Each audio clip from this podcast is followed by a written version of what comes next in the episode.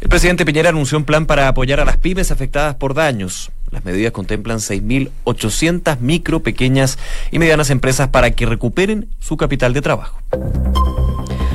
Segunda falta para la una. Muy buenas tardes. ¿Cómo están ustedes? Bienvenidos a una nueva edición de Noticias en Duna en una jornada que se espera sea calurosa y ya van subiendo las temperaturas. 23,8 grados en estos momentos en Santiago y la máxima pronosticada es de 28 aquí en la capital. Nico, ¿cómo estás? Muy bien, José. Se siente el calorcito, a diferencia del día de ayer que no, no superaba los 20 grados.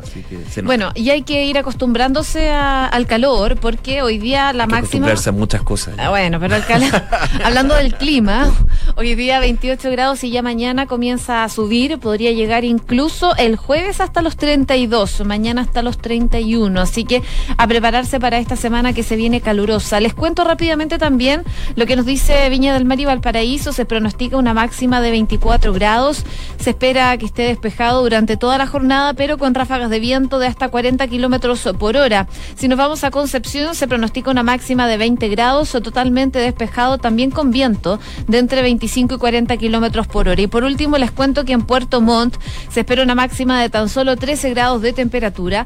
Va a estar nublado durante toda la jornada, incluso se esperan chubascos débiles durante las próximas horas en la tarde. Vamos a la calle de Santiago, lo que nos dice la UST del Ministerio de Transporte de la región metropolitana. Atención, tránsito de San Martín al sur desviado por Balmaceda. Esto debido a manifestaciones que se están desarrollando a esta hora, principalmente de la Asociación Nacional de Empleados Fiscales y otros. Además, eh, señalada ruta del Maipo, trabajos viales en acceso sur, dirección sur, sector Gabriela, kilómetro 4 al 6. Atención con eso.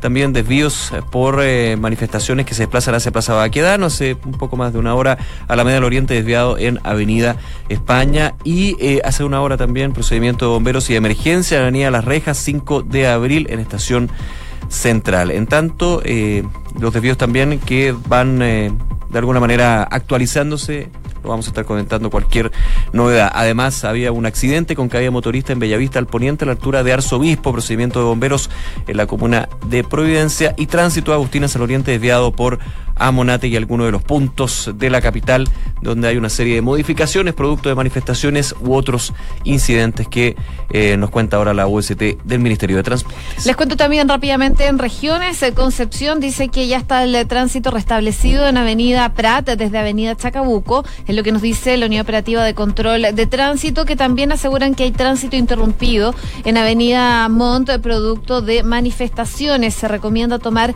vías alternativas. Una manifestación estudiantil general, están generando cortes de tránsito en el sector Camilo Olavarría. Estudiantes principalmente de enseñanza media levantaron barricadas en Avenida Manuel Montt y Juan Antonio Ríos a la altura de el anfiteatro de Camilo Olavarría de Coronel. Por supuesto, es una noticia en desarrollo que les vamos a ir contando cómo se va eh, desarrollando durante el transcurso de la tarde estas manifestaciones en Concepción. Y si nos vamos a Valparaíso, eh, destacan a esta hora que hay una marcha que avanza por Álvarez desde la mm, tras la Viña en dirección a centro de la comuna, esto en Viña del Mar. Prefieran alternativas uno norte, están diciendo ahí en la unidad operativa de control de tránsito. Dicen que la marcha avanza también por Viana desde Plaza Sucre en dirección al puerto. Prefieran alternativas uno norte o Arley. Son parte de las recomendaciones que dan a esta hora por manifestaciones que se generan tanto en Viña del Mar y Valparaíso como en Concepción a esta hora de la tarde. Una de la tarde con cuatro minutos, revisamos las principales informaciones en los titulares. Cuatro diputados de Chile Vamos y solo uno de oposición van a integrar la comisión ad hoc que analiza la acusación constitucional presentada en contra del exministro del Interior Andrés Chadwick. La instancia estará compuesta por tres parlamentarios de la UBI, Sergio Gaona, Joaquín Lavín, Jaime Belolio, además de ellos la RN Catalina del Real y Marcos Ilavaca del Partido Socialista, el único opositor. El presidente Sebastián Piñera dijo que hemos vivido tiempos difíciles y que será una oportunidad para construir un Chile más libre y justo. El presidente además dio a conocer los ejes del programa Levantemos tu Pyme, que va a apoyar a casi 6.200 pequeñas y medianas empresas afectadas por saqueos y actos de violencia. La ministra del Trabajo aseguró que está analizando dos fórmulas para un sistema mixto de pensiones y aseguró que una de las alternativas es que la que planteó en el gobierno de Michelle Bachelet. En una entrevista radial, María José Saldívar indicó que las alternativas están siendo estudiadas en conjunto con la oposición y buscarían implementar transferencias intergeneracionales o un seguro para la cuarta edad. El Ministerio de la Mujer anunció la creación de un equipo de trabajo para acompañar a mujeres que han denunciado violencia sexual. Entre las tareas del equipo de expertos, indican desde el Ministerio, está el monitoreo permanente de denuncias en sus centros en todo el país. La Comisión de Constitución del Senado aprobó la idea de legislar el proyecto de matrimonio igualitario. La iniciativa fue respaldada por los parlamentarios Felipe Arboe del, del PPD, eh, el eh, presidente de la instancia, Francisco Buenchumilla de la ADC y Alfonso de Urresti del PS. Un grupo de diputados de Renovación Nacional buscan crear la Defensoría para Policías y calificar como delito los llamados a agresión. El parlamentario Sebastián Torrealba señaló que pedirán al Ejecutivo poner urgencia a estos proyectos para que se incorporen a la agenda social. En noticias del mundo, Estados Unidos le comunicó formalmente a la ONU su retiro del Acuerdo de París sobre el clima, decidido por el presidente Donald Trump en el año 2017. La retirada de los norteamericanos del pacto tendrá lugar no antes del 4 de noviembre del 2020, según lo estipulado en los estatutos.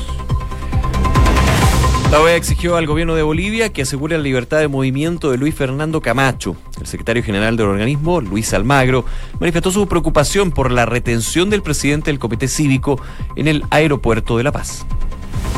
El gobierno brasileño considera que el vertido de petróleo que se ha expandido por las aguas del noreste del país desde agosto de este año es inédito en el mundo. Las autoridades brasileñas aún no han identificado el responsable y solo la semana pasada identificaron a un posible sospechoso de un vertimiento que al desconocer su origen no hay cálculos de su magnitud, pero ya hay 400 toneladas de crudo vertidos en sus costas.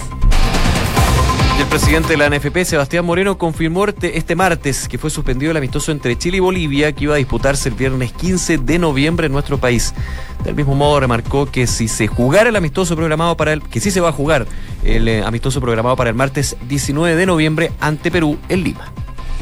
Una con seis minutos, partimos revisando las principales eh, informaciones y mm, por medio de una tómbola el día de hoy durante la mañana la Cámara de Diputados finalmente escogió a los que van a ser o los que serán los integrantes de esta comisión especial que deberá analizar la procedencia de la acusación constitucional en contra del ex ministro del Interior Andrés Chadwick. Recordemos que hay un periodo en que se puede acusar constitucionalmente a ministros que ya salgan de las carteras, son tres meses que tiene la oposición principalmente para acusar constitucionalmente al ex ministro del Interior y finalmente lo que arriesga también es em, no poder ejercer cargos públicos por cinco años. Eso es si lo que arriesga Andrés Chadwick si es que esta acusación constitucional prospera. Bueno, esta acción del día de hoy de elegir a los parlamentarios de la comisión ad hoc no es al azar. Recordemos que no pueden participar ni los diputados que firmaron el nivel acusatorio ni quienes forman parte de la mesa de la Cámara Baja, así que era de esperar que la mayoría de los parlamentarios que estuvieran en esta comisión especial fueran del oficialismo. O sea, es al azar, pero se, se, sacan, a, esos parlamentarios, que, firmaron. el, live, el, nivel, el libelo, perdón, y que también aquellos que están formando parte de la mesa de la Cámara Baja, que obviamente son todos de oposición. Así es, así que los nombres eh, de que salieron de este sorteo fueron tres de la UDI, como les contábamos en los titulares, Sergio Gaona, Joaquín Lavín y Jaime Belolio, además de la RN, Catalina del Real, y el único de oposición finalmente fue Marcos Silavaca, quien va a ser el único representante de la oposición. Habló el parlamentario Marcos Silavaca del Partido Socialista sobre esta acusación constitucional y también sobre el sorteo de los diputados que van a ser miembros de esta comisión especial. Escuchemos lo que dijo. Aquí existe responsabilidad política de parte del ministro de Estado, que en definitiva determinó la declaración de un estado de excepción constitucional en nuestro país. Y el ministro del Interior tiene la obligación no solamente de resguardar el orden público, sino que además tenía el control del poder del Estado en este momento determinado. Por lo tanto, creo que es, espero que la Comisión trabaje de manera eh, concreta respecto de la determinación de las responsabilidades que existen detrás de este proceso que ha enlutado a nuestro país.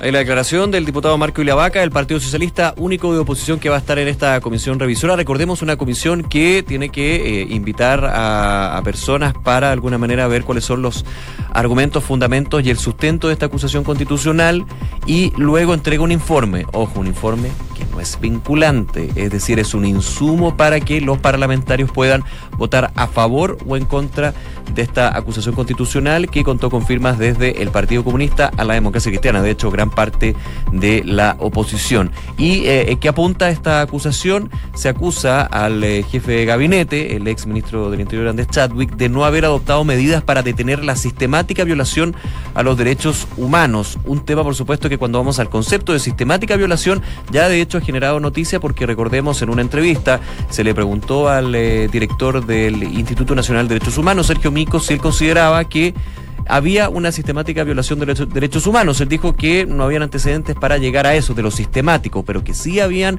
denuncias y sí habían indicios de violaciones a los derechos humanos, algo que eh, ya el día de ayer se, no sé si se desdijo, pero sí. Se matizó un poco. Matizó generan, eh, señalando lo siguiente: no hay indicios para apuntar a que hay una sistemática violación de los derechos humanos actualmente, pero tampoco hay eh, indicios que demuestren lo contrario. De alguna manera quedando más bien en el medio, podríamos decir, de este punto. Es relevante eso porque también podría ser él citado a esta comisión revisora de la acusación constitucional. Podría ser una de las personas que van a tener que estar dentro de esta eh, discusión que van a tener los parlamentarios. Insisto, que entregan un informe que no es vinculante, sino que es más bien un insumo para los parlamentarios definir si hay argumentos constitucionales y políticos, porque recordemos lo que sucedió en toda esta discusión por la acusación de la ministra Cubillo, están clásica discusión si la acusación constitucional es más bien constitucional y no política. Bueno, a uno llega a la conclusión que es política y constitucional, que taparse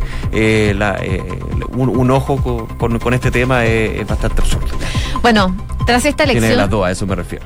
Tras esta elección que se generó el día de hoy de esta comisión revisora, ahora lo que viene es eh, la tramitación del libelo en el Congreso, el cual de aprobarse puede terminar, como les contaba anteriormente, en la sanción de inhabilitación de cinco años para ejercer cargos públicos. Es lo que arriesga finalmente el ex ministro del Interior, Andrés Chadwick, por esta situación eh, que se ha generado también tras el estallido de esta crisis social que también gatilló que él saliera del gobierno del presidente Sebastián Piñera. Lo hizo el lunes pasado, es parte de las consecuencias, pero desde la oposición eh, finalmente dicen que tiene que avanzarse en ver a los responsables, que los responsables también respondan ante esta situación. Tras esta elección, eh, Belolio, diputado que salió miembro de esta comisión revisora, aseguró que la acusación tiene que evaluarse en su respectivo mérito, tiene que tener los distintos invitados, conocer los fundamentos y razones de quienes han presentado la acusación. Dicen que eh, este punto es razonable, pero que a su entender, dice, las acusaciones constitucionales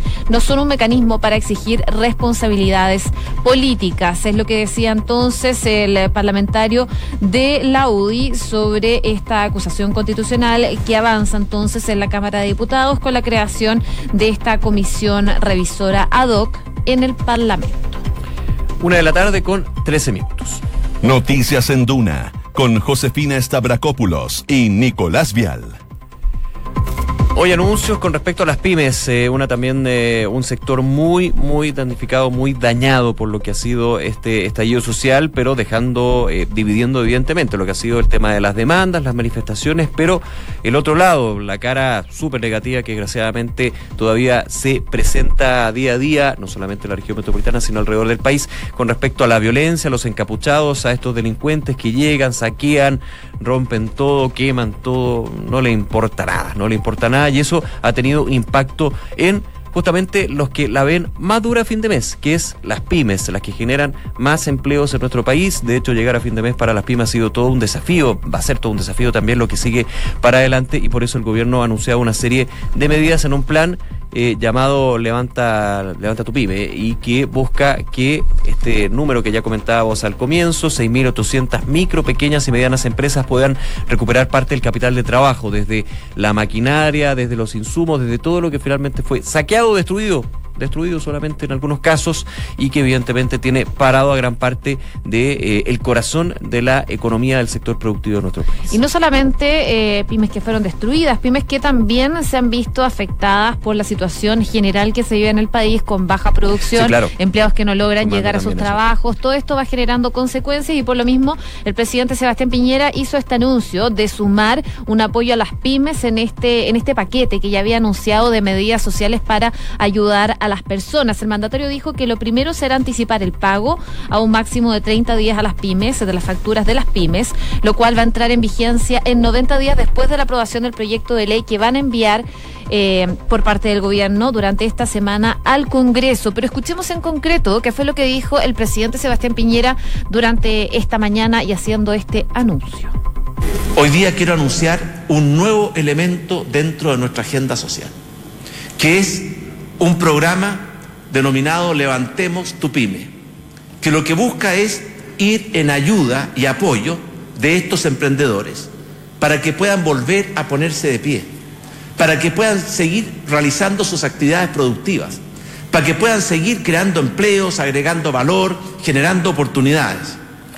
Este programa Levantemos tu pyme va a beneficiar a cerca de 6.800 micro, pequeñas y medianas empresas que sufrieron en carne propia los efectos de esta brutal ola de delincuencia, vandalismo y destrucción. Las declaraciones del presidente Piñera, ya lo decía José, eh, anticipar el pago máximo a 30 días de las facturas de las, de las pymes. De hecho, desde eh, los distintos gremios empresariales se ha pedido justamente a las grandes empresas poder acelerar lo que es el pago a las pymes, a los proveedores, para justamente ir en ayuda en una parte de aquellas que se han visto afectadas, ya sea por daños o por eh, no poder funcionar, por no poder operar durante las últimas semanas. Además, señaló el presidente Piñera, se ha acordado con el sector financiero planes extraordinarios de reprogramación y flexibilización, nuevos créditos para capital de trabajo y también agilización del cobro de seguros en beneficio de las pymes afectadas. Eh, Otro punto es el otorgamiento de facilidades en el cumplimiento de obligaciones tributarias, un tema que también ya la CONUPIA, la CONAPIME habían solicitado de alguna manera eh, dar más flexibilidad en términos de eh, las deudas, las morosidades que pueden tener las pymes, porque evidentemente en el caso de que se destruyó todo o en el caso de que no han podido operar normalmente o en definitiva no han podido operar durante estos más de 15 días, eh, la situación de poder pagar lo que son los sueldos, pagar las, sus obligaciones y más encima pagar lo que son las deudas que arrastran de antes, evidentemente pide al sector financiero un poquito más de flexibilidad, en este caso extraordinario. Ese es el llamado que de hecho se ha hecho desde el gobierno y que también contempla este primer punto que es el más relevante para las pymes. Me ha tocado hablar con varias de ellas y justamente apuntan a eso, a la necesidad del el pago a 30 días. Hay una ley de pago oportuno es una ley de la República y que desgraciadamente no ha tenido un efecto concreto en términos de el pago para las empresas en un plazo de 30 días, sino 60, 80 o 100 más, digamos, lo que ha sucedido. Pero ese, bueno, es otro tema. Evidentemente ahora es más que necesario justamente poder cumplir con las obligaciones de un lado u de otro y de ir dividiendo lo que es la situación de estas, eh, de este gran número de empresas, de pymes. Hablábamos de 6.800 que generan alrededor de 40.000 empleos en el país. Oye, el pre- el presidente también aprovechó de hablar eh, sobre los hechos de violencia que han ocurrido en el marco de las manifestaciones sociales que se han desarrollado durante los últimos días en el país. Lo que decía el eh, presidente Piñera es que hay dos tipos de hechos que él diferenciaba. Primero, que está la expresión legítima de los chilenos que se han manifestado pidiendo cambios sociales, pero te dice que también hay otro, otra manifestación que han conocido que dice que es brutal, eh, una acción delictual de grupos organizados que no han respetado nada ni a nadie. Agregó que estos grupos violentistas en pocos días han destruido, quemado 79 de las 139 estaciones de metro, interrumpiendo o afectando también gravemente el transporte público, una situación que por supuesto afecta a todos los santiaguinos que ocupan el metro de Santiago. Sus palabras se dan luego de que ayer se registraran varios hechos de violencia, principalmente en la noche, que llamaron mucho la atención. Una de ellas fue un ataque a funcionarias de carabineros con bomba Molotov, quienes resultaron lesionadas con diversas eh, heridas de gravedad y también son declaraciones que da después de haber dado una entrevista a la BBC.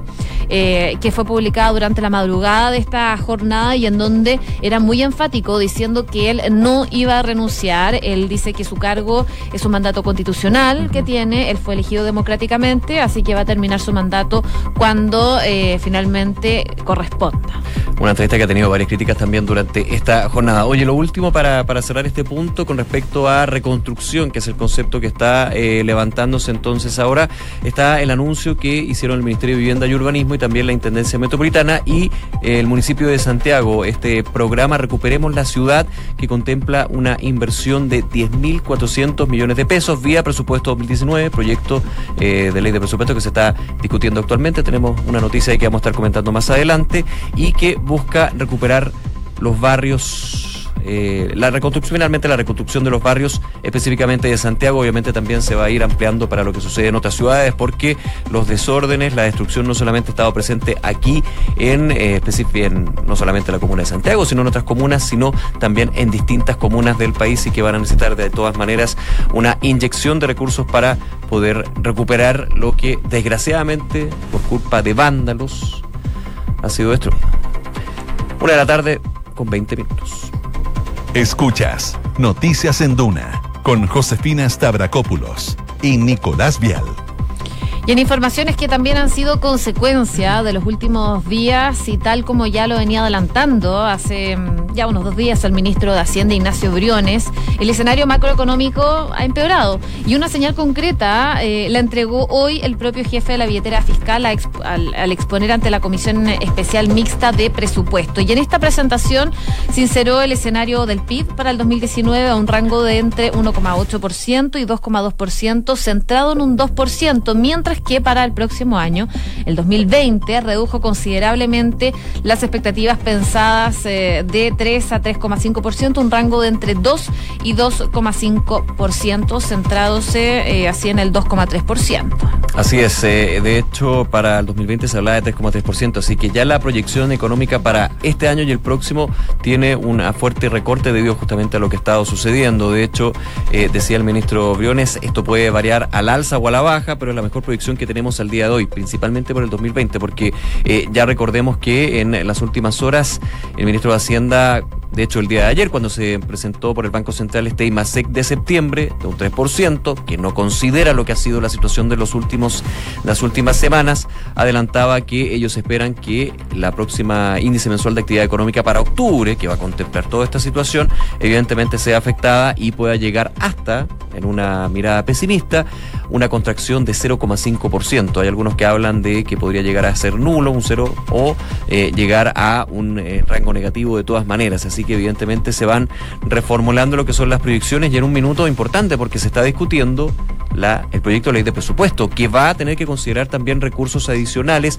o reasignación de recursos, aumento también en algunas partidas para lo que es reconstrucción, como estábamos hablando anteriormente, las eh, medidas para las pymes, también para lo que está sucediendo en términos de eh, la agenda social que presentó el gobierno y proyectos que sabemos van a ir cambiando, porque ya de hecho el día de hoy se espera un inminente acuerdo entre la oposición y el gobierno con respecto a la reforma eh, tributaria hay que ver, indego inminente, ese concepto que muchas veces está en el aire, pero es lo que ya se está adelantando de distintos sectores, que habría un acuerdo, pero hay que ver cómo se va a desarrollar. Recordemos que el ministro de Hacienda ya en distintas entrevistas y el fin de el día jueves, perdón, el día jueves en la moneda, después de una reunión con los presidentes de los partidos de oposición, dijo que entre varios puntos estaba que la reintegración como se conocía ya no existe. Yo estoy parafraseando, pero para que se entienda, que sí se están viendo mecanismos alternativos para poder llegar a un acuerdo y destrabar esta reforma tributaria, porque ahora más que nunca se van a necesitar recursos de recaudación y también hay un tema eh, que está abordado en este proyecto. Además, sumando otro, el de reforma previsional, recordando que dentro de la agenda social se considera un aumento del 20% inmediato al pilar solidario. Así que también ahí vamos eh, requiriendo más recursos y eso también se tiene que buscar desde vía reasignación o financiamiento por otras vías, una información que se va a ir detallando, por supuesto, justamente con esta discusión del proyecto de ley de presupuesto 2020. Pero claramente ya desde la mirada del el crecimiento económico, muy malas noticias, esperemos que eso de alguna manera pueda ir recuperándose, pero no hay, no hay mucho que hacer ahí, efectivamente. Va a depender mucho de cómo se vaya eh, volviendo a la normalidad, una situación más tranquila, donde se pueda acoger lo que son las demandas ciudadanas, lo que es un cambio de la mirada con respecto a Chile, pero también la necesidad de crecer para poder abordar las distintas necesidades que existen. Y eso es gran parte del desafío que tiene en este caso el nuevo ministro de Hacienda, Ignacio Briones, que estuvo aquí conversando en Duna. Ustedes pueden revisar la entrevista, por supuesto, en duna.cl. Una de la tarde con 24 minutos. Noticias en Duna con Josefina Stavrakopoulos y Nicolás Vial. Y brevemente también mirar lo que está pasando fuera de nuestro país. Estados Unidos finalmente comunicó y de manera formal a la ONU su retiro del Acuerdo de París sobre el clima. Esto recordemos ya lo había anunciado el presidente Donald Trump en el año 2017 y finalmente se concreta el día de hoy. Se concreta la notificación formal de retiro de Naciones Unidas, algo que se hace efectivo en un año después, que va a tener que ser aproximadamente el 4 de noviembre del año 2020, es decir, al día siguiente de la elección presidencial de Estados Unidos en las que Trump aspira a un segundo mandato. Así que la fecha a lo mejor no es tan al azar.